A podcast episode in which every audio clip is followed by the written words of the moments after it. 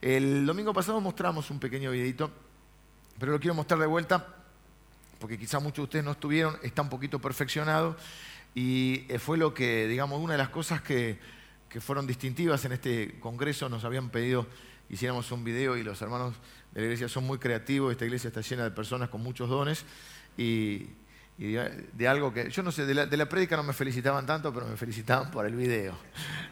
Así que quiero que lo vean juntos, porque aparte es, nosotros creemos la historia más hermosa que Jesús contó y queremos que ustedes lo bajen y lo compartan para que se viralice, es decir, para que ande por todos lados.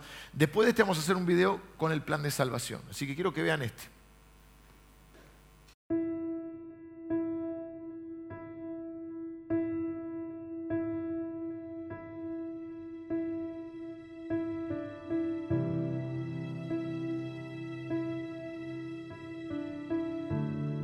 Un hombre tenía dos hijos.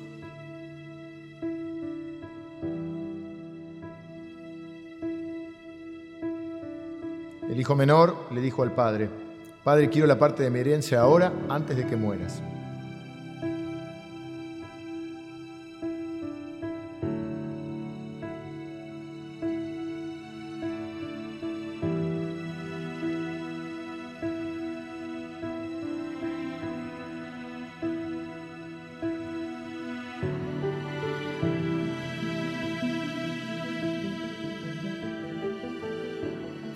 Entonces el padre accedió a dividir sus bienes entre sus dos hijos.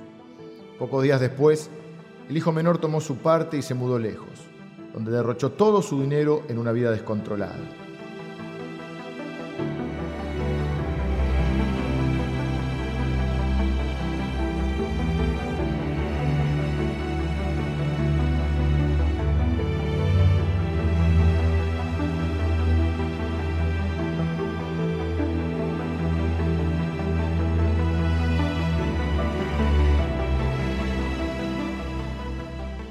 Al mismo tiempo que se le acabó el dinero, hubo una gran crisis económica en todo el país.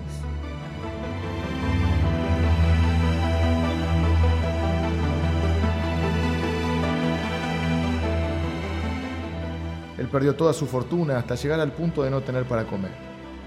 Convenció a un agricultor local para que lo contratara y el hombre lo envió al campo para que diera de comer a sus cerdos.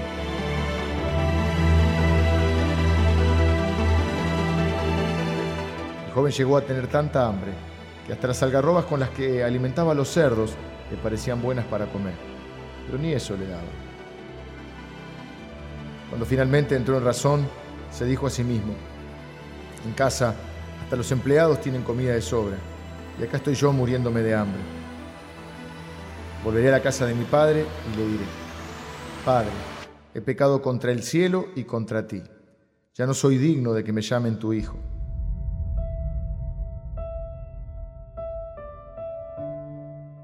Te ruego que me contrates como un empleado más. Entonces regresó a la casa de su padre y cuando todavía estaba lejos, su padre lo vio llegar. Lleno de amor y compasión, corrió hacia su hijo, lo abrazó y lo besó. El hijo dijo, Padre, he pecado contra el cielo y contra ti, y ya no soy digno de que me llamen tu hijo.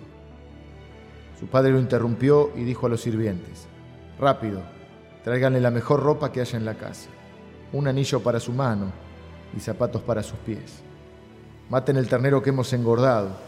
Celebremos con una gran fiesta, porque este hijo mío estaba muerto y ahora ha vuelto a la vida.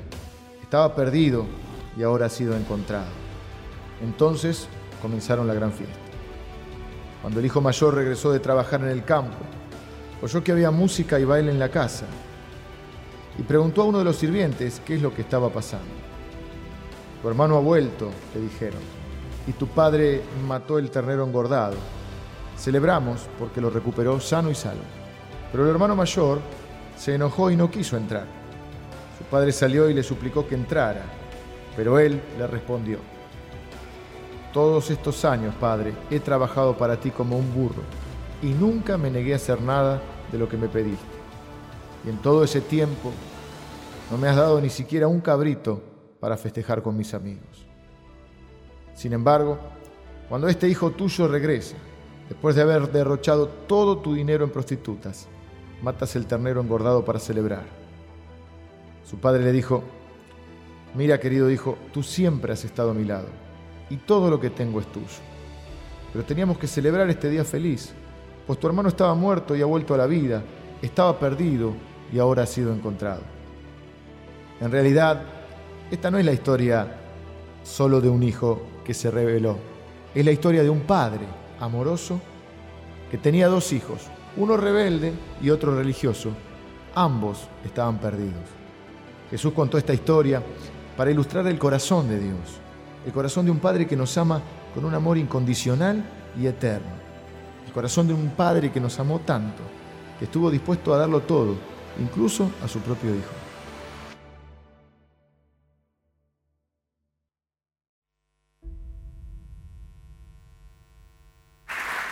Bueno, a los chicos les regalamos, eh, eh, a los chicos del, del, Congreso, y no sé si quedaron, si quedaron los podemos regalar también a, la salida, eh, para que lo pongan en la carpeta, en la escuela, en la mochila, donde quieran, en su habitación.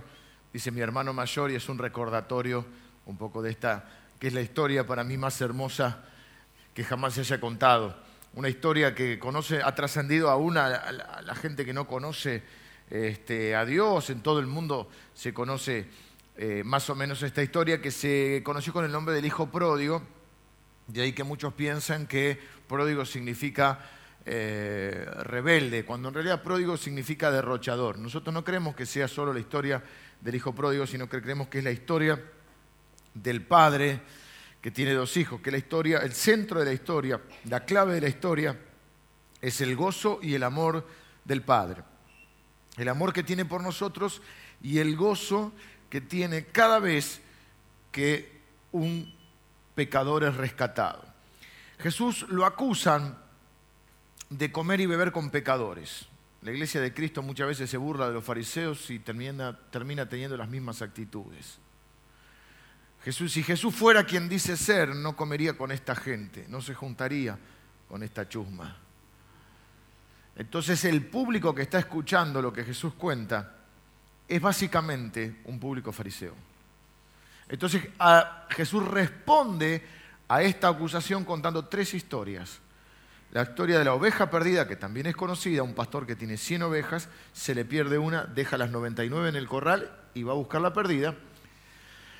La historia de una mujer que tiene 10 monedas, 10 dracmas, pierde una moneda dentro de la casa porque algunos están perdidos adentro y barre toda la casa hasta que encuentra esa moneda.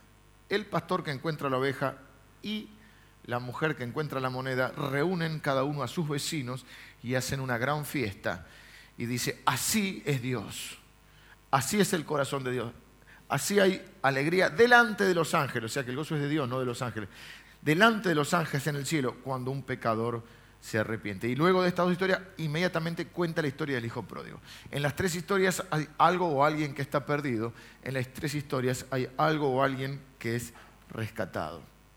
Dios y el centro es el amor de Dios, del Padre, y la alegría que le produce al Padre, no porque haya mil que se arrepientan, no porque haya cien que se arrepientan, sino por uno, por cada uno que se arrepiente.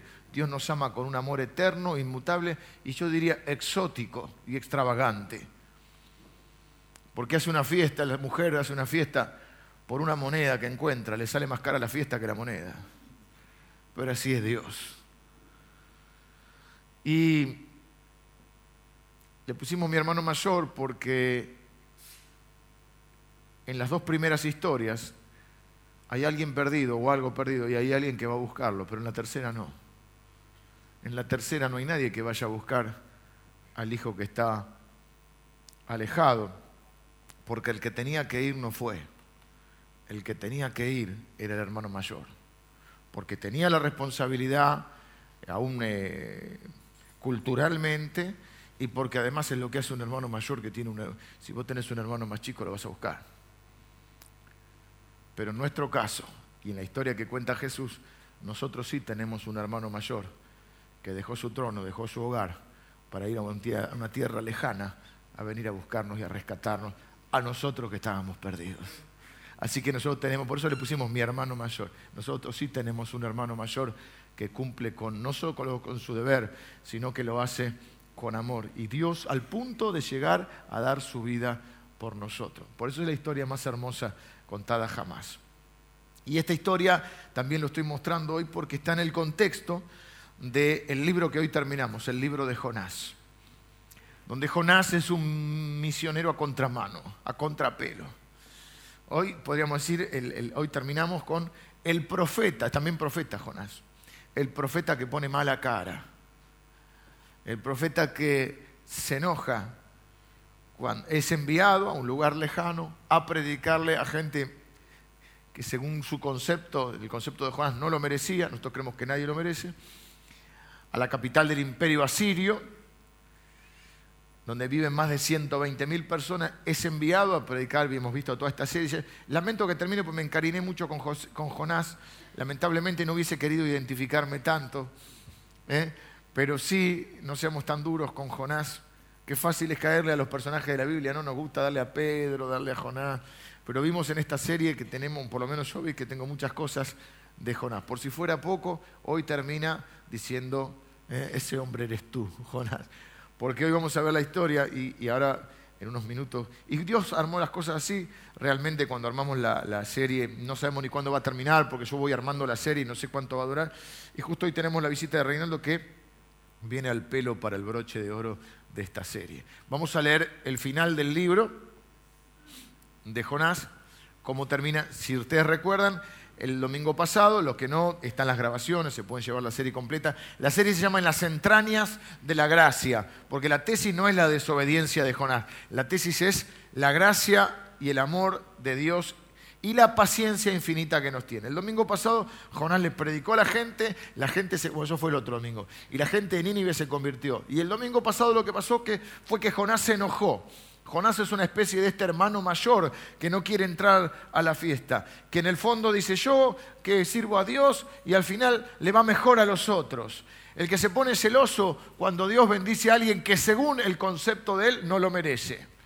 Gente que se quiere ganar el amor de Dios, gente que se quiere ganar la bendición de Dios, gente que cree que, que Dios lo va a amar más porque ayune, porque ore o porque sirva al Señor. Dios no te ama por tus oraciones, ni por tus ayunos, ni por tus servicios. Dios te ama de pura gracia. Porque te ama es que nosotros, de alguna manera, en esa relación de amor, queremos este, traer honor a su nombre y por eso hacemos lo que hacemos. Pero no lo hacemos para ganarnos el amor de Dios. Lo hacemos a partir del amor de Dios. Y, y Jonás se enoja. Y yo sabía que los ibas a perdonar por eso huí. Usa su teología para justificar su rebeldía. Porque muchas veces el problema no está en tu teología, está en tu corazón. Y entonces vamos a tomar la Biblia para, para, decir lo que queremos decir y convencernos de lo que nos queremos convencer. Y Jonás se enoja. Y Dios le dice, ¿hace bien en enojarte tanto? Me enojo hasta la muerte. No, porque si nos vamos a enojar, nos vamos a enojar en serio. Y entonces se va un poquito afuera y se arma como una tiendita. Ahí es lo que vamos a ver hoy. Eh, lee todo el, el capítulo 4 porque es cortito. Pero Jonás se apesadumbró en extremo y se enojó. Y oró Jehová y dijo, ahora, oh Jehová, ¿no es esto lo que yo decía estando aún en mi tierra? Por eso me apresuré a huir a Tarsis, porque sabía yo que tú eres Dios clemente y piadoso, tardo en enojarte y de grande misericordia, y que te arrepientes del mal Ahora pues, oh Jehová, te ruego que me quites la vida, porque mejor me es la muerte que la vida. Y Jehová le dijo, ¿haces tú bien en enojarte tanto? Y salió Jonás de la ciudad y acampó hacia el oriente de la ciudad, y se hizo allí una enramada, y se sentó debajo de ella a la sombra, hasta ver qué acontecería en la ciudad. Y preparó Jehová Dios una calabacera, la cual creció sobre Jonás, para que hiciese sombra sobre su cabeza, y le librase de su malestar. Y Jonás se alegró grandemente por la calabacera. Pero al venir el alba del día siguiente, Dios preparó un gusano, el cual hirió la calabacera y se secó. Y aconteció que al salir el sol, preparó Dios un recio viento solano, y el sol hirió a Jonás en la cabeza, y se desmayaba, y deseaba la muerte, diciendo, mejor sería para mí la muerte que la vida. Entonces dijo Dios a Jonás, ¿tanto te enojas por la calabacera? Y él respondió, mucho me enojo, hasta la muerte. Y dijo Jehová, Tuviste tú lástima de la calabacera, en la cual no trabajaste, ni tú la hiciste crecer, que en espacio de una noche nació y en espacio de otra noche pereció. Y no tendré yo piedad de Nínive, aquella gran ciudad donde hay más de 120 mil personas que no saben discernir entre su mano derecha y su mano izquierda y muchos animales. Una vez más llegamos a esta coyuntura de Jonás donde nos preguntamos, ¿va a seguir teniendo paciencia Dios? Ya está, Jonás. Ya me cansaste. Encima cree que son mejor que los demás. Basta. Ya es suficiente. Sigue cuestionando a Dios, pero Dios va de vuelta.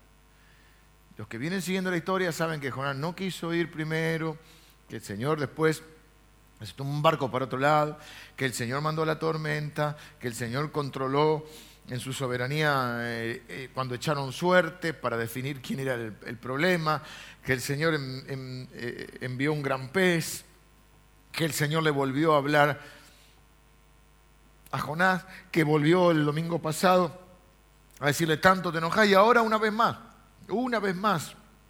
Por eso este libro se trata de la infinita paciencia de nuestro Señor, del infinito amor, de la gracia. No sé si infinita paciencia, pero una gran paciencia. No sé si infinita.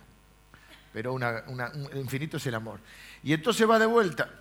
¿Qué sucede? Jonás se sienta a ver lo que pasa molesto porque él cree que esa gente no merece la bendición de Dios. Oramos para que alguno se arrepiente cuando se arrepiente y nos alegramos al principio, después si me que ahora lo vas a bendecir. Y yo, que hace 20 años.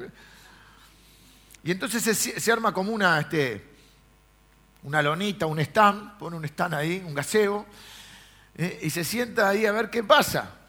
No sé si con la esperanza de que Dios se arrepienta o qué, se queda ahí. Y Dios va de vuelta, haces bien en enojarte tanto, Juan, y le va armando la, Él se arma la enramada, pero lo que hace el Señor es hace crecer este, una frondosa planta, digamos, ¿no? Y la Biblia dice que leen el versículo 6 conmigo. Y preparó Jehová Dios una calabacera, una planta que creció, la hizo crecer en un día. Dios usando toda la, naturaleza para este hombre. Eso también me llama la atención, porque que tenga gracia de 120 mil no me parece tan raro, pero por uno, porque dice que hay alegría en los cielos por uno. Y todo lo que Él hace es por uno. Porque hasta acá decíamos, bueno, Está bien, el Señor lo hizo por uno, lo del de pez grande, la, tormenta. Bueno, pero porque tenía que salvar a 120 mil. Dijimos que para nosotros el libro de Jonás, si lo hubiese escrito yo, duraba tres versículos. Jonás, ¿querés ir? No, ok, sáquenlo, traigan a otro. Se acabó Jonás. Pero el Señor va, lo busca. Pero ahí todavía podríamos decir, bueno, pero lo hizo porque quiere salvar a los 120 mil. Pero acá se lo salvó a los 120 mil. Así que le decía, ah, Jonás, ¿estás enojado? Bueno, querido, enojate. ¿Eh? Allá tú. O terminala, Jonás. Pero no, el Señor va de vuelta. Y ahora también utiliza a la naturaleza, hace crecer una, una planta en un día, por Jonás. Ahora, esto quiero resaltar y tiene que ver con lo que hablábamos recién, lo que quiero, mi tesis central de hoy. Creo que todo el libro de Jonás, por ahí lo podríamos ver en estos versículos. Y preparó Jehová Dios una calabacera, la cual creció sobre Jonás para que hiciese sombra sobre Jonás y le librase de su malestar. Y Jonás se alegró grandemente por la calabacera. Jonás, un profeta de Dios, un hombre llamado por Dios a predicar, un evangelista famoso, diríamos hoy, porque 120 mil personas se convirtieron desde el más rico hasta el más pobre, toda la ciudad se convirtió, de la capital del imperio asirio, o sea, la capital del imperio del momento. Otra que apóstol, ahora que le gusta ser tanto apóstol a todos. Este es un evangelista de verdad. Entre paréntesis, muchos creemos que cuando la Biblia habla del don de apóstol, está hablando del don misionero. Ojo ahí.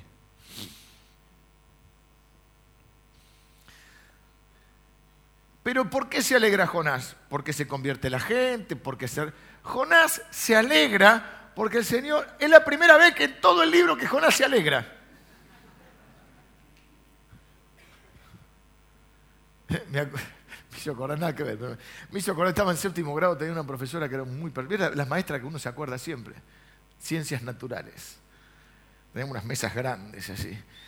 Y tocaba el timbre y ella seguía. Señorita tocó el timbre. Lo que es el recreo para un varón de 12 años, ¿no? Señorita tocó el timbre y te miraba y te decía, me alegro. Y nosotros, entonces ya después le decíamos, señorita tocó el timbre, ¿se alegra? En todo el libro, Jonás es la primera vez que se alegra. Y no se alegra porque el reino de Dios está avanzando. No se, alegra, porque la iglesia del Cristo avanza triunfante.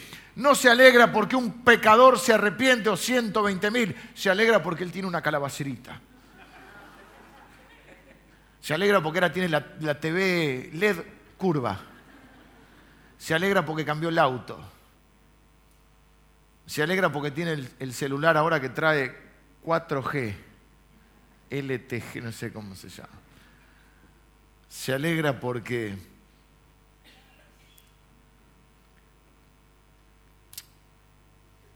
cambió el departamento.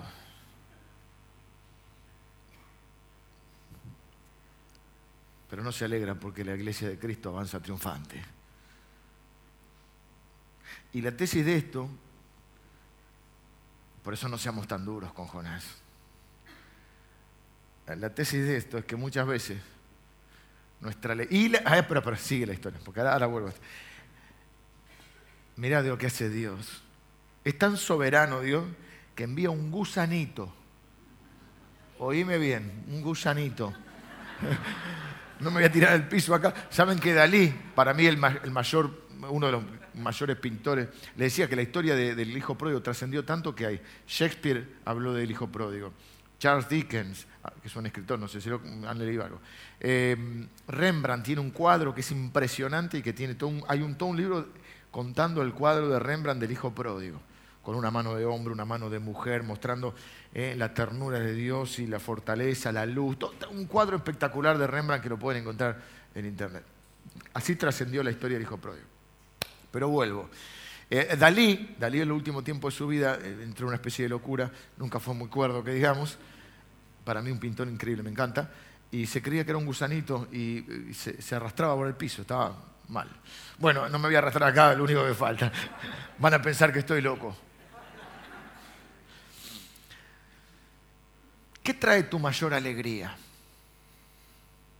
¿Qué produce en vos un corazón alegre? ¿Cuáles son tus mayores momentos de gloria? ¿A qué están asociados? ¿A tu comodidad? A momentos de facilidad personal, o tus alegrías más profundas y completas están unidas a la obra del reino de Dios. Las tuyas y las mías. Por eso no seamos tan, tan duros con Jonás. ¿Qué produce tus cambios de ánimo? Porque tu alegría y tu tristeza. Porque envió. Me gusta la. Eh, yo vamos a leer el 7 ahora. Y.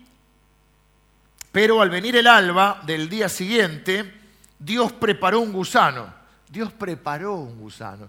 Y la, nueva versión internacional dice, Dios dispuso un gusano. Si vos querés una, eh, una definición de la soberanía de Dios, ¿viste? y buscar esos pasajes que eran... Esta es una, definición casera de la soberanía de Dios. Así como la otra vez que tiraron las suertes. No sabemos si eran los dados, si era el purín y el tunín, no sé qué tiraron, o las cartas para determinar. Y dice que las cartas, la suerte cayó, no dice las cartas, dice la suerte cayó sobre Jonás, para ver quién es, cuál es el problema. Acá estaban en medio del barco, no sabían quién era el culpable, y, Dios dispuso que caiga sobre Jonás. ¿no? Y dijimos, la soberanía de Dios está hasta cuando alguien tira los dados. Bueno, la, soberanía de Dios está en un gusanito. Dios dispuso un gusanito. ¿Para que qué hiciera el gusanito? Y entonces el gusanito dijo, sí voy, porque los gusanitos son más obedientes que los hombres. Claro. A mí siempre me llamó la atención que los endemoniados son más obedientes que los cristianos. Porque Dios le dice, fuera, y el, el demonio sale. Pero al cristiano le dice, vaya, no, no lo siento.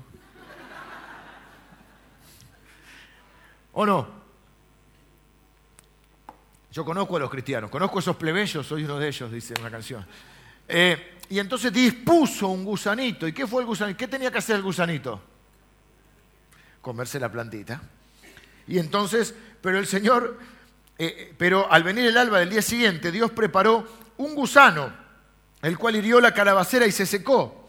Y aconteció que al salir el sol preparó también todo, toda la naturaleza para cambiar el corazón de Jonás, porque ya los 120.000 ya lo salvó. Y dice que Dios importa el corazón, ¿no? Y aconteció que al salir el sol preparó Dios un recio viento solano, una onda, una especie de sonda.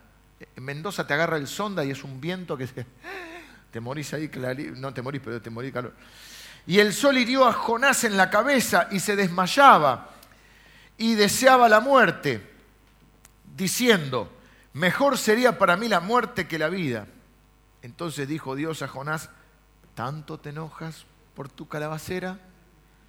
Tu calabacerita, diría yo, más irónico. Y él respondió, mucho me enojo hasta la muerte. O sea, ¿de qué depende los cambios de humor de Jonás? Su alegría y su tristeza o su enojo están determinadas por su reinito egocéntrico, por su alegría. Y este es un error que hemos tenido a veces los predicadores en el afán de contar los beneficios de Dios.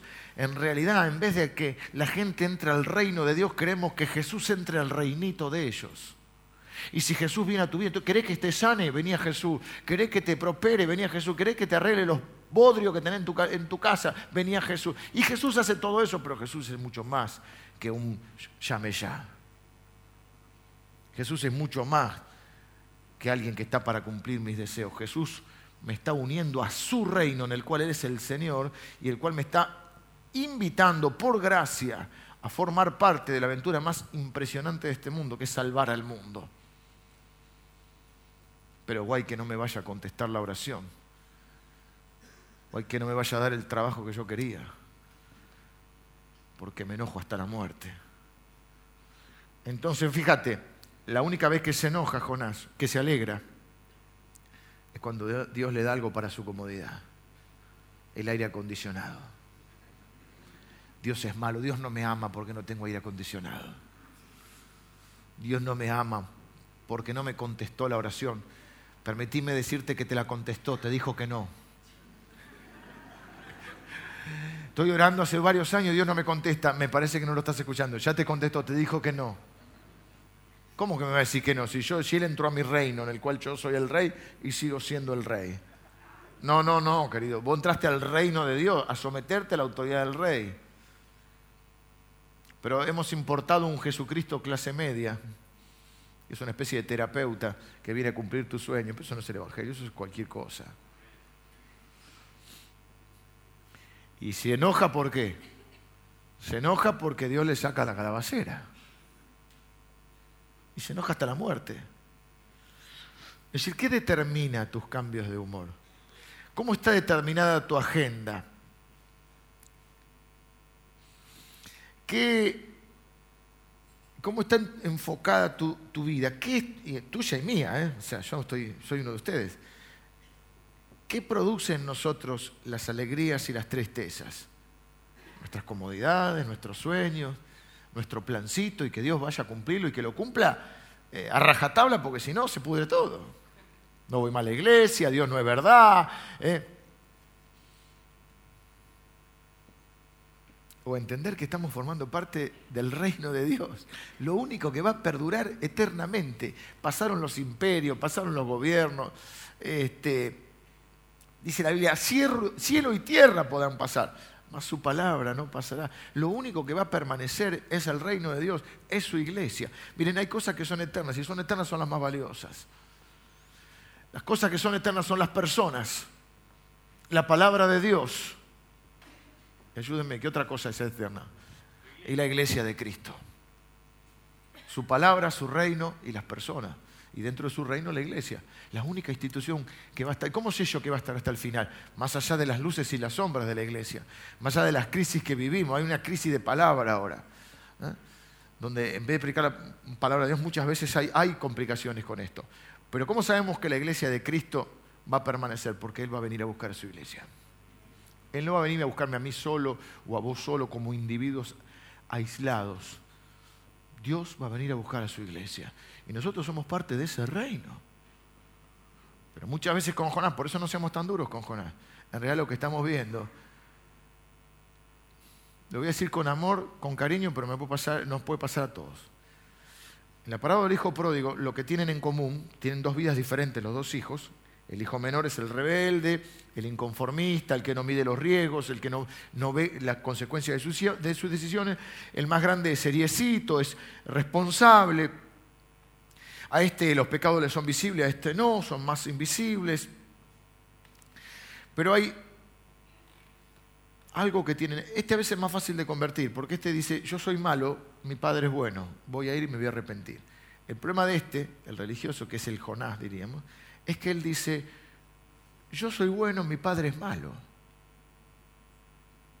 Claro, porque este dice, ¿qué estoy haciendo acá queriendo comer la comida de los cerdos? Yo tengo un padre. Mi padre es un hombre bueno, justo en la casa de mi padre hay abundancia. Yo iré, me voy a arrepentir, le diré, padre, he pecado, yo soy el malo, el padre es bueno. Pero el hijo mayor le dice, cuando el padre sale, le dice, compartí la fiesta con nosotros, sé feliz a tu padre. Muestra que no le importa al padre porque dice, toda la vida te serví, o sea, yo soy bueno, y no me diste ni un cordero, vos sos malo. Ese es el espíritu religioso en el cual cuando Dios no hace lo que yo quiero es malo, porque yo me lo merezco. ¡Epa! Y de ahí salen teorías y burradas que dicen algunos, como reclamale a Dios. ¿Qué vas a reclamar vos? Nunca te doy un cachetazo. Claro, la palabra hay que usarla como la espada del Espíritu. ¿Qué te va a reclamar a Dios? ¿Cómo que va a reclamar a Dios? Uno tiene que decir, no, no, todo lo que hay en mi vida es por gracia, es, el favor inmerecido de Dios. A ver si alguno cree que merece algo. ¿Cómo llegué al hijo pródigo? Ayúdenme porque tengo uno mis, mi neurona está... El hijo mayor es Jonás.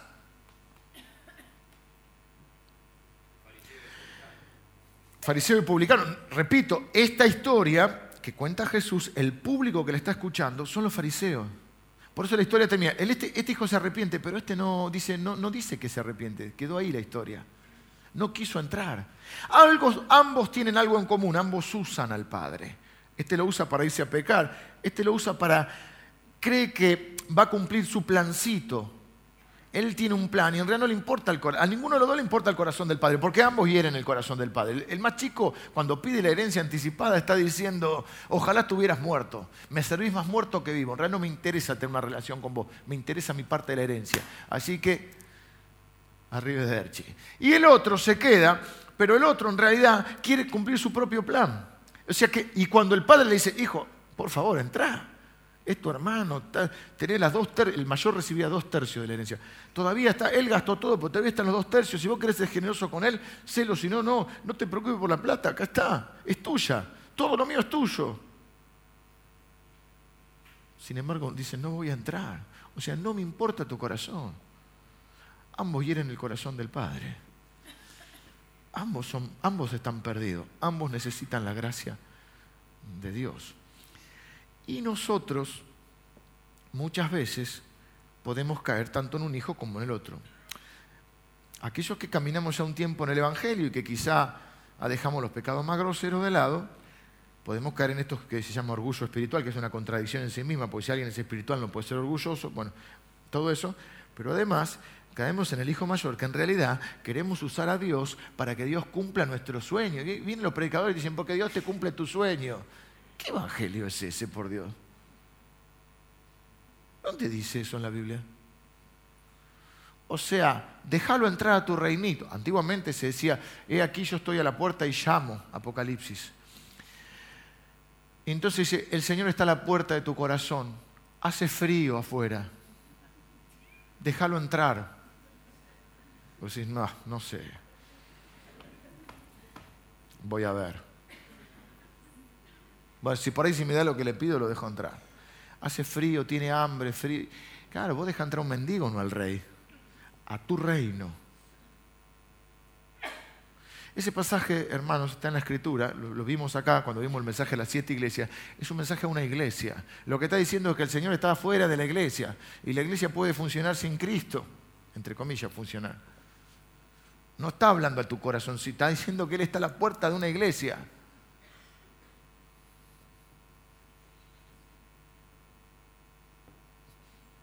Aclaro, yo no, vengo a, a juzgarlo a ustedes, vengo a que la palabra nos mire a cada uno.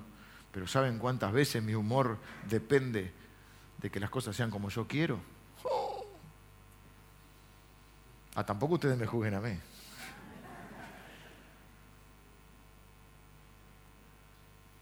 Somos personas, somos seres humanos, Dios lo entiende, pero de tanto en tanto viene bien refrescar esto. ¿Para qué vivo yo? ¿Cuál es mi prioridad? Cuando estoy tomando una decisión, estoy pensando si va a traer honor al reino o va a traer lo que supuestamente a mí me viene bien. En mi vida, en mi negocio, en mi matrimonio, en mi familia. ¿Qué está privando? ¿Qué está privando? ¿La voluntad del, rey o mi voluntad? ¿Qué es lo que estoy buscando en, repito, en mi vida, en mi, trabajo, en mi caminar diario, en mis decisiones, en mi vida matrimonial? ¿Estoy buscando mi comodidad? ¿Lo que a mí me hace feliz? ¿O lo que trae gloria al reino de Dios? Porque permítanme decirles, y acá nos encanta, creemos que Dios nos bendice, que Dios, es verdad, y Jesús lo dijo, si buscamos el reino de Dios, todas las otras cosas son añadidas. Dios no es un Dios sádico que nos llama para hacernos sufrir, pero de ahí a creer que Jesucristo es el pibe de la moto, que viene a traerme lo que le pido, tipo delivery. No, papá. Y si yo predicara eso, estaría predicando un evangelio falso.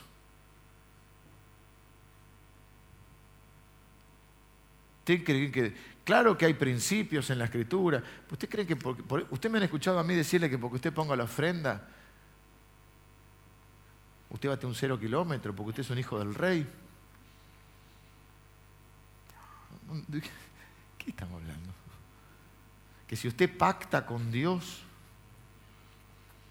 Dios le da lo que usted quiere. Porque es Aladino o Jesucristo. Falta que diga que en vez de frotar la lámpara, frotemos la Biblia. Claro que Dios prospera. Yo no creo en el Evangelio de la prosperidad, yo creo en el Evangelio de Jesucristo. Y, Pablo dice, oh Gálatas estúpidos, no dice insensato, dice estúpidos. Oh Gálatas estúpidos, ustedes piensan, ¿eh? empezaron por el Evangelio y ahora terminan por las obras. No que haya otro evangelio, hay un solo evangelio, el evangelio de Cristo. Claro que Cristo prospera, claro que sana, claro que libera, Claro que eh, restaura la vida de las personas, restaura matrimonio, restaura familia. Claro que Jesús hace todo eso. Pero Jesús es mucho más que eso. Claro que Jesús te escucha y te entiende, pero es mucho más que un terapeuta. Jesús es el Señor. El rey, de, el rey de un reino al cual entramos. Y claro que quien busca el reino de Dios recibe por añadidura la bendición, porque Dios no es un Dios sádico que te llama para hacerte sufrir. Pero Dios no es, pero si no, seguimos teniendo el pecado original, porque el pecado original fue creer que uno es Dios. Si comen de este fruto serán como dioses. Y eso es lo que nos queda en la cabeza. Entonces, primero creemos que somos Dios y no necesitamos a Dios, necesitamos a nadie. vamos nosotros, somos jovencitos, vamos, subimos a tres los escalones, tenemos salud, vamos, ya. Después la vida se complica y a veces viene algún quebrantamiento, alguna caída del caballo para decir, me parece que necesito a Dios. Pero el problema es cuando después creo que lo necesito a Dios, pero para que Dios me cumpla a mí. Entonces yo me pongo en la postura de Dios y Dios me tiene que servir a mí. Eso no es el Evangelio. El Evangelio es que yo entro a las órdenes de un rey. Salgo de un reino porque yo no lo sabía, pero no es que vos podés ser libre y ser el rey. No, vos estás bajo el reino de las tinieblas. Y Dios te rescata del reino de las tinieblas y te lleva a su reino. O sea que igual estabas... O sea, mentira que alguien este, por eso Jesús dijo, si yo los liberto, serán verdaderamente libres. Mentira que uno es libre. Uno está bajo otro reino. Ahora pasa al reino de la luz. Del reino de la tiniebla al reino de la luz. Y en el reino de la luz hay felicidad, hay restauración, hay prosperidad, hay salud, hay todo para nosotros. Pero estamos bajo un rey. Si yo no comprendo esto, yo no estoy este, enfocado en el reino de Dios. Y entonces mi, alegría y mi tristeza va a pasar y cuando tengo la, calabacera, soy feliz. Vamos que la vida es una fiesta. Y cuando me sacan la, la calabacera, no sé, alguna canción triste. algún tango. Dan ganas de balearse en un rincón, dice un tango. Hay un tango que se afiche se llama tango. Me gusta el tango. ¿Ah? Y hay uno que dice dan ganas de balearse en un rincón. Y hay momentos que dan ganas de balearte en un rincón.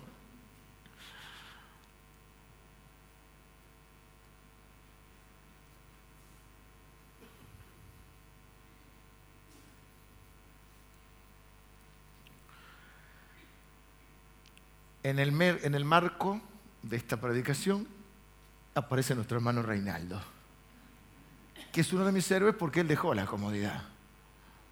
Iba con la, con la canoa y aparecen unos tipos que tienen unas lanzas que me hacen acordar a Shaka Zulu, para los que somos viejos, ¿se acuerdan de Shaka Zulu?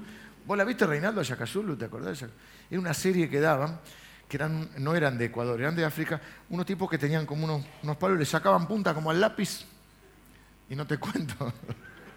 Tremendo, una cosa tremenda era. Y se, ensartaban con los palos esos, ¿viste? Y él nos ha mostrado fotos de personas que está, bueno, es su costumbre de estas, tribus, se podría decir, eh, que, que así atacan a las personas y se juegan la vida. Y yo, yo, yo, yo soy muy tipo muy cómodo. Yo a veces no salgo al parque por los mosquitos. Tengo una batalla que he liberado contra los mosquitos y que estamos. ¿Te imaginas esos lugar? ¿Pero por qué? Porque recibió el llamado de Dios. Yo creo que esta cosa nos viene bien. Yo creo que esta es una iglesia amorosa, una iglesia eh, generosa, una iglesia que sí busca el reino de Dios. Pero vienen bien estas cosas para acomodarnos las ideas. A veces vienen bien estos baños como cuando muchos de, jovencitos que hemos llevado al Bravo, cuando van, dicen, cuando vuelven, dicen, ¿de qué me estaba quejando yo? ¿Eh?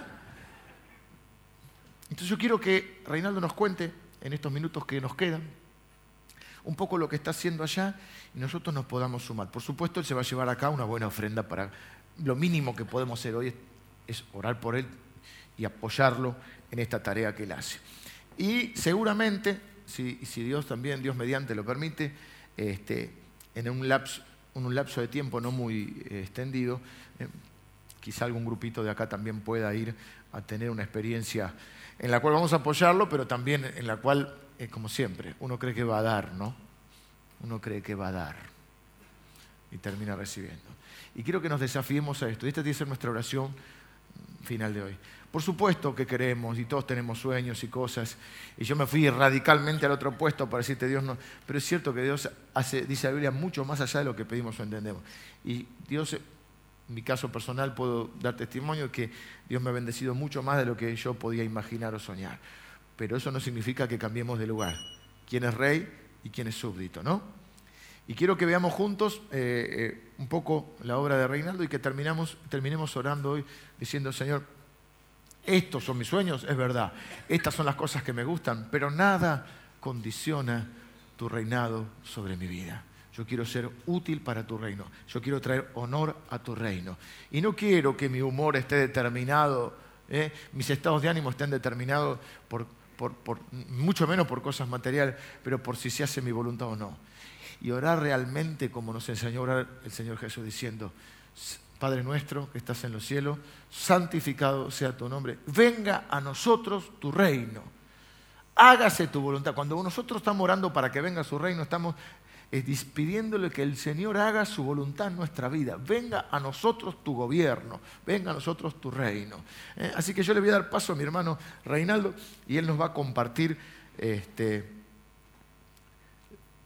traer las noticias de este tiempo y luego vamos a traer nuestra ofrenda al Señor y tener una oración final. Gracias, pastor. Muy buenos días. Es un privilegio para mí estar nuevamente aquí en Argentina. Y siempre en estas giras yo me llevo un mensaje. Un mensaje para mi vida, para mi esposa, para mi familia y aún para mi equipo. Como el pastor compartió, nosotros estamos sirviendo allí al Señor ya 23 años entre los Wauranis. Eh, Dios ha sido muy bueno con nuestras vidas desde que Él nos llamó para servirle, eh, cada día hemos podido experimentar su fidelidad. Sin embargo, como seres humanos, en momentos de lucha, momentos de dudas, eh, pero allí estamos. Como ustedes saben, el pueblo de los Wauranis antes fue llamado el pueblo Auca, un pueblo muy conocido por haber matado cinco misioneros allí el 8 de enero de 1956. Y ahora, el, este próximo 8 de enero, estaremos cumpliendo 60 años de lo que fue la muerte de estos cinco misioneros, donde eh, Dios comenzó una gran obra en este pueblo. Y es interesante que andando el tiempo Dios está haciendo una obra a través de este pueblo. Y es algo lo que vamos a compartir en esta mañana allí en los videos. No sé si estará listo. ¿Sí? ¿Con quién hablo? Aquí abajo, allí, allá. Bueno, mientras lo buscan, eh, antes de, colocarlo, quiero compartirles un pasaje. Pensaba en lo que eh, nuestro pastor estaba mencionando. Digo nuestro pastor porque nos sentimos involucrados con el equipo allí, vamos viajando en la camioneta y vamos escuchando CDs y CDs y, como ustedes, ¿no? Sonreímos, eh, somos desafiados, ¿no? Pero es interesante cuando Dios dijo, aquel día de la creación, hagamos al hombre a nuestra imagen y semejanza. Y todo aquello que el hombre necesitaría, eh, Dios no improvisa, ¿verdad?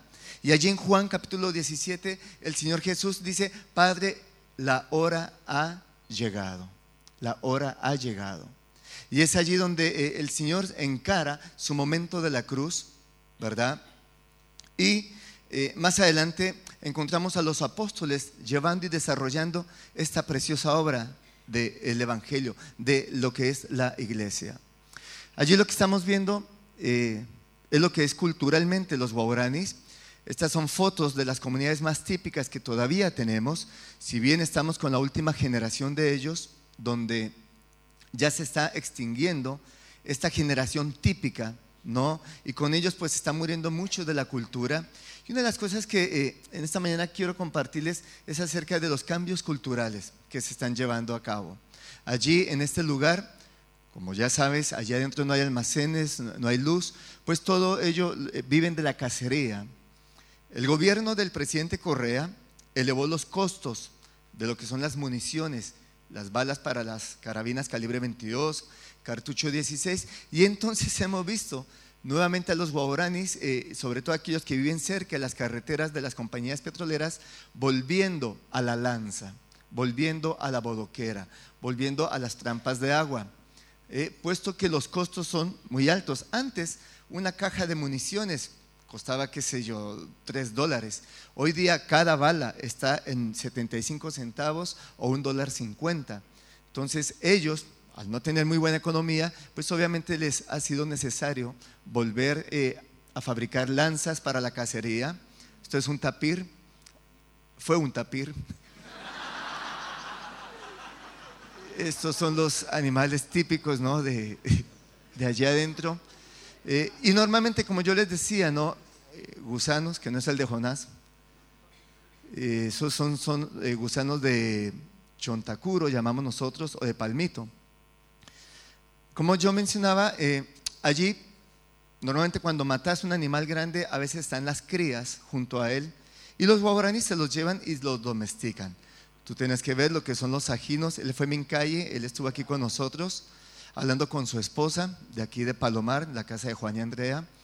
a cambios culturales. ¿Qué se iba a imaginar Mincaye un día que iba a hablar por internet con su esposa, no? Cuando viajamos a la selva, pues necesariamente lo hacemos a través de las camionetas, las avionetas, eh, por los ríos. Y te estaba mencionando que eh, allí los animales eh, los domestican y los ajinos o los jabalíes andan detrás de la mujer, la dueña de la casa o del onco, andan como perros detrás de ellos. Sin embargo, cuando hay temporadas largas de lluvias que el hombre no puede salir a cazar, pues marcha la mascota, porque, porque es carne igual, ¿verdad? Entonces, sería un en sí será un refrigerador andante, ¿no? El, mismo animal, ¿verdad? Porque eh, es así. Cambios culturales. Estas casas que vos estás viendo es lo que actualmente está sucediendo allí en las comunidades que están cerca de la petrolera en la provincia de Orellana. Esto es Tihuino, Bataburo. Bataburo es el lugar donde hacemos campamentos.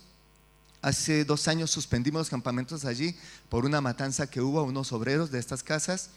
Toñampari, que es la capital de los guauranis. Cuando vos vas en avioneta, eh, ves un brócoli en el horizonte que se pierde y llegas a Toñampari y desde arriba encontrás eh, esta construcción en medio de la selva. Allí, eh, esto ha sido una gran inversión de parte del gobierno, se llaman unidades educativas del milenio. Allí está la pista de aterrizaje, parece un centro comercial este, este lugar. Se espera que va a albergar más de mil alumnos, que no los hay. La idea del gobierno es cerrar las escuelas en las pequeñas comunidades y concentrar a todos los niños en este lugar. Durante el año, pues, continuamos con los campamentos. Eh, este año fue bien especial ya que el gobierno quitó eh, una semana de vacaciones en la temporada de febrero y entonces nos fue necesario hacer dos equipos de trabajo. Con estos compañeros, pues, pudimos estar en dos lugares a la vez. Acá estamos en Miguaguno, que es la nueva comunidad donde estamos realizando los campamentos, ya que como te mencioné en la anterior, no hay seguridad, pues eh, había un matrimonio que perdió su hijo, no se sabe cómo, él apareció ahorcado en la hamaca y el padre reaccionó violentamente, que el guaurani cuando se muere un familiar, culturalmente él tiene que matar a alguien para desahogar. Y mataron a dos obreros de gente de afuera de la ciudad que estaban colocando tubos para el acueducto, para el agua, pues la compañía está desarrollando estos proyectos y desafortunadamente eh, no había garantías para estar allí con personas eh, de afuera de las diferentes iglesias que a veces pido ayuda y juntamos un equipo de 80 personas, 40, eh, 40 para cada lugar. Y bueno, Miguaguno es donde estamos teniendo este nuevo tiempo. Allí pues, a Dios gracias a través de los consejeros, guauranis, pero también de la gente, de los chicos de otras iglesias, eh, estamos dando capacitación y crecimiento, eh, también a través de las giras misioneras. Antiguamente era normal allí en la tribu encontrar una señorita de 13 años embarazada, tenía a su esposo. Como viste allí, eh, la foto de esa camiseta. Estamos enfrentando esta situación hoy día con señoritas, pero son madres solteras. antiguamente era normal que una niña de 12 o 13 años quedase embarazada porque los padres ya la habían entregado para casarse y formaban un hogar y de allí crecían. Sin embargo, hoy día desafortunadamente el mundo, las carreteras, eh, el hecho de salir, el hecho de la tecnología, a través de la tecnología, la pornografía, y todo esto va alimentando la carne. Y desafortunadamente eh, tenemos muchos casos de uauranis madres solteras. Nuestra iglesia, Cristiana Bíblica Misionera Guaurani, ya estamos por el sexto año, ha ido creciendo. Allí pues, a Dios gracias, eh, nuestros jóvenes tienen eh, un gran trabajo. Tenemos al nieto de Dayuma. Dayuma ya falleció este año, para los que leen, si algún día ves el video de Portales de Esplendor, vas a encontrar que Dayuma fue la mujer que Dios utilizó para que Elizabeth Elliot y Raquel Sein ingresasen allí a la selva. Pues este nieto, cosas de la vida, él pertenece a la pandilla de los Latin King. No sé si has escuchado de eso, una pandilla muy grande en América Latina, en California, en México, en diferentes lugares. No sabemos, bueno, en el colegio se trabaja mucho en esa área, hay muchos pandilleros, y él trajo a la iglesia dos pandilleros más nos preocupamos, porque son gente que trabaja con las drogas, con robos, todas estas cosas. Bueno, los tres pandilleros eh, recibieron al Señor, pero ellos no pueden abandonar la pandilla. Y vemos allí al nieto de Dayuma con nosotros dos pandilleros. Eh, los sábados salen a predicar el Evangelio con nosotros, a repartir folletos, y es lindo verlo. Sin embargo, ellos no pueden zafar de la pandilla unos 15 días antes de venir para acá, eh, ellos fueron golpeados, les dieron una pizza porque no están yendo a la pandilla. Ellos tienen que dar la vuelta por toda la ciudad del Puyo para poder ir a sus casas y no encontrarse con los pandilleros. Vida Kids es un ministerio que mi negra está llevando con mi hija allí en el pueblo de Shell. Hay una gran comunidad de eh, gente nueva, hay invasiones de terrenos y entonces esto no es con la iglesia, esto es eh, separado los días sábados. Y ellos están teniendo este trabajo, hay una gran cantidad de niños eh, de hogares disfuncionales, eh, abandonados, muchos chicos creciendo solo con sus abuelos. y está haciendo un trabajo precioso de poder alcanzar esta generación que están en, aquí llaman villas, ¿no? en, lugares muy, muy difíciles. Sin embargo, bueno, Dios bendice su palabra, Dios está bendiciendo el trabajo de ellos. Como iglesia, estamos también trabajando con todo lo que son giras misioneras, que es un campo de acción que abrimos para jóvenes y adultos de diferentes iglesias y aún de nuestra propia iglesia para internarnos en la selva y poder estar dando discipulado a las personas que estuvieron en campamentos. ¿no? Una cosa es pescar, pero después tienes que limpiar y preparar, ¿verdad? Pues esa idea la tenemos, eh, es nuestra responsabilidad y yo creo que en este, en este lugar mencionaba que predicar el Evangelio es una responsabilidad. Eh, si no vas a estar dispuesto a, a disipular, mejor, ¿verdad? Eh, tuvimos un hombre, yo les compartía, que una vez nos dijo, devuélvanme lo que me quitaron, o denme más de lo que me dieron. Él estaba luchando en su vida. Había llegado a su vida la gracia de Dios y estaba allí queriendo volver a sus andanzas, queriendo, y estaba en esa lucha. ¿Y qué necesitaba? De un paracleto, ¿no? alguien a su lado, eh, edificándole, visitándole, fortaleciéndole, ¿no? Así que eh, es un gran desafío eh, predicar el Evangelio en la selva. Esto nos compromete, que no es solamente predicarlo, sino tienes que proyectarte a que durante el año sí o sí tienes que entrar a visitarlos, porque es tu responsabilidad. El Señor nos mandó a hacer qué? Discípulos, ¿no? Ir y predicar el Evangelio, ir y hacer discípulos. Continuamos allí con la obra en el río Onsole, también con la zona afroecuatoriana. Este año tengo la bendición, hermanos, después de siete años de estar visitando una iglesia en Rosario, por fin se armó un pequeño grupito de jóvenes, van a venir siete. Eh, hay dos que son de Santa Fe, una iglesia en Santa Fe, y van a venir para estar allí con nosotros. Vamos a estar unos siete días acá en, el río Onsole. Por favor, sigue eh, con la transición. Gracias. ¿Puedes? Haz eso, gracias. Continúa, porque allí ya, se bloqueó. Y vamos a estar del 14 de diciembre al 26 de diciembre con ellos. Así que ellos llegan a Quito y de allí ya enseguida vamos a viajar a esta zona que va a ser muy especial para ellos. Siempre están eh, ansiosos de quién viene a visitarles y como siempre pues vamos eh, no para entretenerlos, no para emocionarlos, queremos eh, edificar vidas, ¿verdad?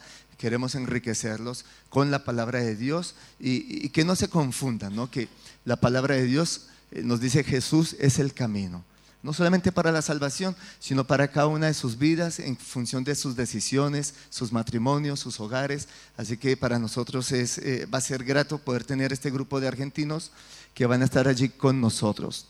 Dentro del equipo de colaboradores, pues seguimos allí con Gilberto. Esta familia es Quichua de la Sierra. Ellos son americanos. Él es ingeniero en sistemas. Llegó a la iglesia y está trabajando con nosotros. Ellos son quichuas. Él es piloto de alas de socorro. Él es un misionero, pero colabora con nosotros también de vez en cuando. Y mi familia, allí está mi negra, eh, mi hija Stephanie, Natanael y mi hijo Michael, que está en su segundo año acá en el Instituto Bíblico de Palabra de Vida. Estamos orando, hermanos, obviamente por el crecimiento y fidelidad de los líderes guauranis por la conferencia de Tibueno, ahora del 2 al 6 de diciembre, por los campamentos en febrero, por la construcción del salón de la iglesia Guarani en Puyo, por el sustento de los colaboradores, más también por las decisiones de mis hijos, eh, Michael y Stephanie.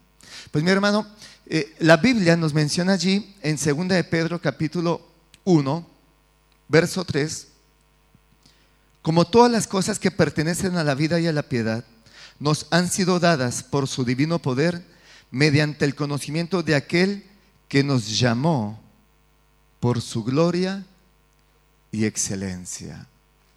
Al comienzo yo decía que cuando Dios dijo, hagamos al hombre a nuestra imagen, conforme a nuestra semejanza, eh, Dios no improvisa, Dios ya sabía eh, todo aquello cuanto el hombre necesitaría. Y en esa necesidad, Jesucristo, ¿verdad?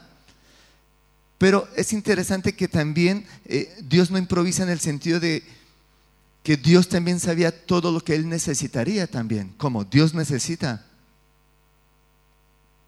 Teológicamente Dios es soberano, es el dueño de la plata y del oro, eh, Dios no necesita. Sin embargo, Dios nos llama. Y hay dos aspectos aquí que me encanta, dice allí, como todas las cosas que pertenecen a la vida y a la piedad nos han sido dadas por su divino poder, mediante el conocimiento de aquel que nos llamó por su gloria y excelencia. Por su, por su gloria nos habla de para quién lo haces, eh, por qué lo haces. Por su gloria y excelencia, la manera como lo haces, la manera como lo haces. Y fuimos llamados por su gloria y excelencia. Y mi hermano, doy gracias a Dios, eh, porque siempre acá eh, encuentro ejemplos de fidelidad, que viven para la gloria de Él, pero que también viven para la excelencia de Él. Y qué precioso, hermano, que eh, hoy estás acá. No sos un número, no sos un número más. tienes que saber que fuiste llamado por su gloria y excelencia. Y te pido oración por nuestro ministerio, porque hay guauranis que están acudiendo a este llamado. Y queremos darle la excelencia en nuestro ministerio. Queremos hacerlo mejor con ellos, porque tarde o temprano iremos a su presencia. Pero nuestro deseo es que los guauranis continúen la obra que Dios nos encomendó. Que el Señor les bendiga, pastor.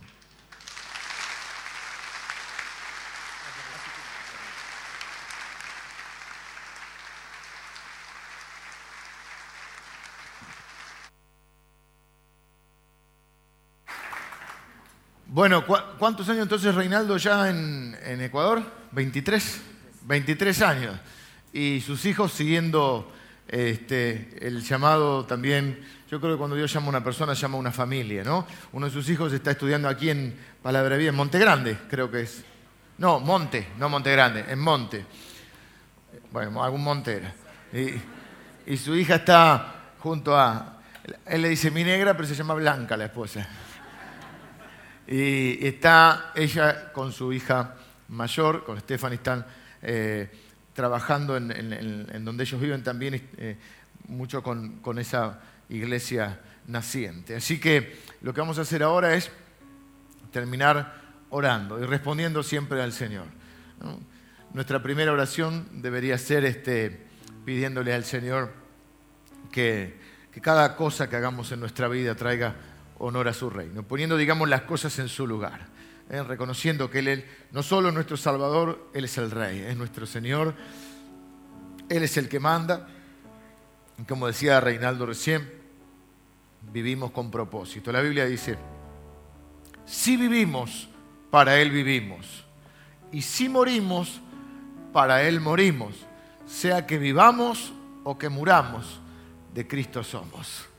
Somos de Él ¿eh? Él nos ha comprado con su sangre y es lo más maravilloso que nos puede pasar en nuestra vida. Encontrarle sentido, propósito y saber que nada, nada nos puede arrebatar de su mano. Así que oremos para pedirle al Señor ¿eh? que nos, a través de su Espíritu Santo nos auxilie para que cada decisión que tomamos, cada acción que tomamos traiga verdaderamente honor a su reino. Algunas nos van a ser más cómodas, algunas nos van a ser más incómodas, a veces eh, tendremos momentos de mayor satisfacción, mayor felicidad o mayor tristeza, pero que nuestra agenda, nuestro tiempo, nuestra vida eh, y todo lo que hacemos y somos sea para traer, honor a su reino. Así que nuestro parámetro sea ese.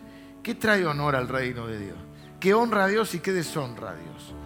Y segundo, también quiero orar por Reinaldo, por su esposa Blanca, sus tres hijos por allí, por el Ecuador, así como oramos por nuestro país, oramos también por, el Ecuador y por esta zona en particular donde está siendo establecido el reino de Dios. ¿Me acompaña en esta oración? Señor, te damos gracias por el privilegio y el honor de formar parte de la aventura más grande y maravillosa sobre esta tierra, que es establecer tu reino. Gracias Señor, porque formamos parte de un reino inconmovible y eterno, que perdurará por siempre y para siempre. Pasarán los imperios, pasarán los gobiernos, pasarán los reinos, pasan las personas, aún el cielo y la tierra, mas tu reino, tu palabra y tu iglesia no pasará. Gracias Señor, porque aunque cada uno de nosotros, has puesto en cada uno de nosotros propósitos específicos. Todos vivimos para el mismo propósito, que es levantar en alto el nombre de Cristo. Gracias porque nos podemos encontrar con algunos de, algunas personas que nunca nos hemos visto, conocernos y darnos cuenta que trabajamos para el mismo Rey, sentirnos hermanos y parte de la misma familia. Señor, te queremos pedir hoy, una vez más, que nos uses para tu reino. Señor, que, que cada decisión que tomamos y que tomemos en nuestra vida traigan honor a tu nombre, Señor. Te entregamos nuestra vida, te reconocemos no solo como nuestro Salvador, sino como nuestro Rey y Señor. Padre, bendigo la vida de mi hermano Reinaldo, de su esposa Blanca y de sus tres hijos, Señor. Te pido que lo bendigas, que lo prosperes, que le des salud y fortaleza. Y Señor, que ahora actives tu palabra, tu palabra que siempre se cumpla, se cumple, que ahora se cumpla sobre la vida de Reinaldo y de su familia, que es que aquel que busca el reino de Dios y su justicia, todas las cosas le serán añadidas, Señor. Así que bendecimos a Reinaldo. Te bendigo, mi hermano, en el nombre de Jesús. Bendigo tu familia y bendigo el ministerio que estás realizando allá. Gracias, Señor. Bendecimos tu nombre. Bendecimos este país hoy, en este día de elecciones, Señor. Bendecimos a los dos candidatos que, puedan, que pueden llegar a ser presidentes de esta nación. Bendecimos a nuestra nación. Declaramos que esta es una tierra bendita y que, Señor, tu evangelio correrá ah, como ríos de agua viva por toda esta nación. También bendecimos la tierra de Ecuador, Señor, bendecimos esta nación, bendecimos a su presidente y a las autoridades de ese lugar. Y Señor, también declaramos que en Ecuador correrá el Evangelio como ríos de agua viva. Padre, que podamos ir hasta lo último de la tierra en esta aventura de llevar tu palabra. Señor, te bendecimos en este día en el nombre de Jesús. Amén. Antes de terminar, quiero contar algo. Él es un hombre muy respetuoso, mucho, muy cauto. Y la primera vez que nos conocimos, yo le, estaba en mi oficina y hago una pregunta porque uno conoce a veces las cosas que suceden en los ambientes. Entonces, eh, bueno, más allá de la obra, vos personalmente, ¿qué estás necesitando? Porque a veces uno habla de la obra y todo, y, no son tantas las personas que se dan cuenta que las personas que sirven a Dios también tienen necesidades personales y familias y situaciones. ¿no? que todos somos personas, que nadie es invencible ni nadie no necesita nada. Pero a veces, normalmente, como digo yo, y no, no es una queja porque esta es una iglesia maravillosa, pero eh, por, no sé, por 100 personas que acuden a uno para pedir algo, para manifestar una necesidad, de tanto en tanto aparece uno que dice que necesitas. ¿No? En general nos buscan cuando hay una necesidad. Entonces yo le digo, ¿qué necesitas vos? Eh, vos, tu familia, ¿qué tal? Y él me siguió hablando del reino de Dios porque él no me pidió nunca nada. Y nunca, hasta el día de hoy, ha pedido nada personal. Así que lo bendigo, mi hermano.